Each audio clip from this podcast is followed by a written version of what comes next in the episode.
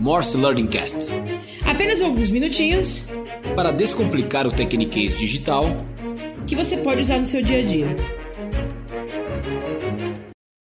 Olá, meu nome é Camila Delira, eu sou head de conteúdos da Hens e do Morse e eu estou aqui para explicar um pouquinho para vocês o que é a Lean Startup ou Startup Enxuta. Você já pensou como uma empresa cria um produto?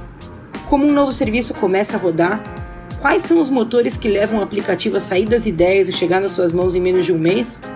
Ou como uma grande empresa consegue se movimentar para outros setores que não domina?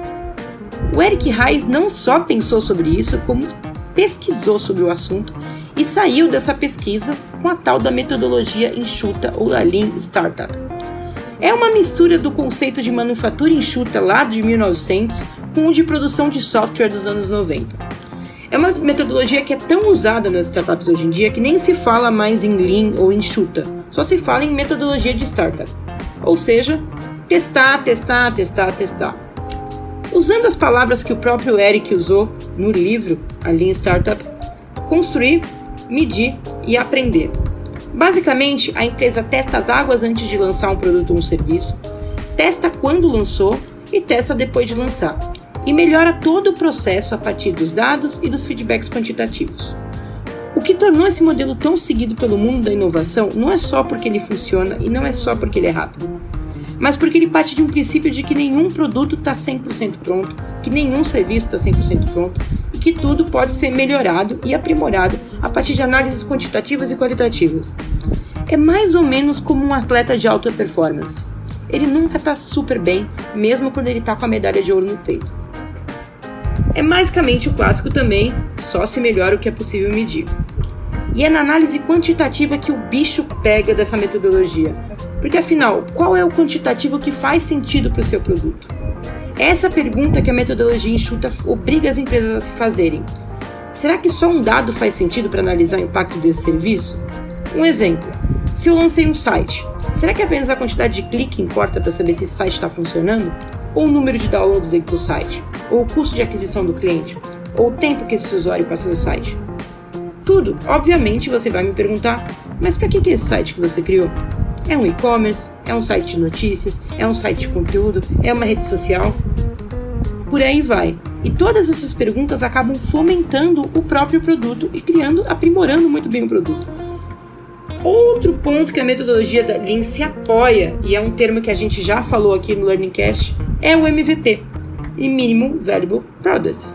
O Minimum Valuable Product é basicamente o um produto que é viável rápido. Qual é o produto que você pode lançar agora para testar a sua ideia, o seu conceito de que do, do teu serviço ou do teu produto? Esse produto deu certo? Ele colou? Beleza. Vamos melhorar ele até ele se tornar um most lovable product, um produto muito amado um produto muito usado. Várias empresas usam essa metodologia. Outra coisa que a Lean Startup prega é o teste AB, que é um teste feito depois que você lançou o produto para entender se as pessoas preferem usar esse produto da forma A ou da forma B. E olha, existem milhares de explicações sobre qual pode ser a forma A ou qual pode ser a forma B, mas assim, voltamos ao exemplo do site. Depende para que, que é o seu produto, depende para que, que é o site. E por mais que eu tenha falado aqui que a metodologia enxuta é muito usada por startups, ela serve não apenas para empresas de tecnologia ou para empresas que estão começando. Ela pode ser adotada por qualquer um que esteja procurando inovar em sua área, inclusive internamente dentro de uma empresa grande. O próprio Eric usa esse exemplo dentro do livro de empresas que estão dentro delas estão fomentando a chamada interinovação. Eu acho que se você pudesse resumir tudo o que eu estou falando neste podcast é: pense no seu produto como uma forma contínua, pense em maneiras de testar esse produto continuamente, pense em maneiras de melhorar esse produto.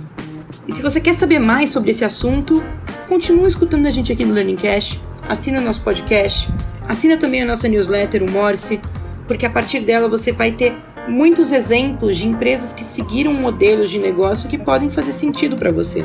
Tchau, tchau. Obrigado por participar de mais uma edição do Morse Learning Cast. Maiores informações sobre o tema e o convidado do dia estão no descritivo deste podcast. Lembrando que, assim como qualquer outro idioma, a fluência no digital também está na prática do dia a dia. Se você gostou do conteúdo e do que está aprendendo conosco, compartilhe, porque quanto mais profissionais fluentes no digital ao seu redor, maiores as chances de avançar na digitalização de seus projetos e sua empresa. Obrigado e até o próximo Morse Learning Cast.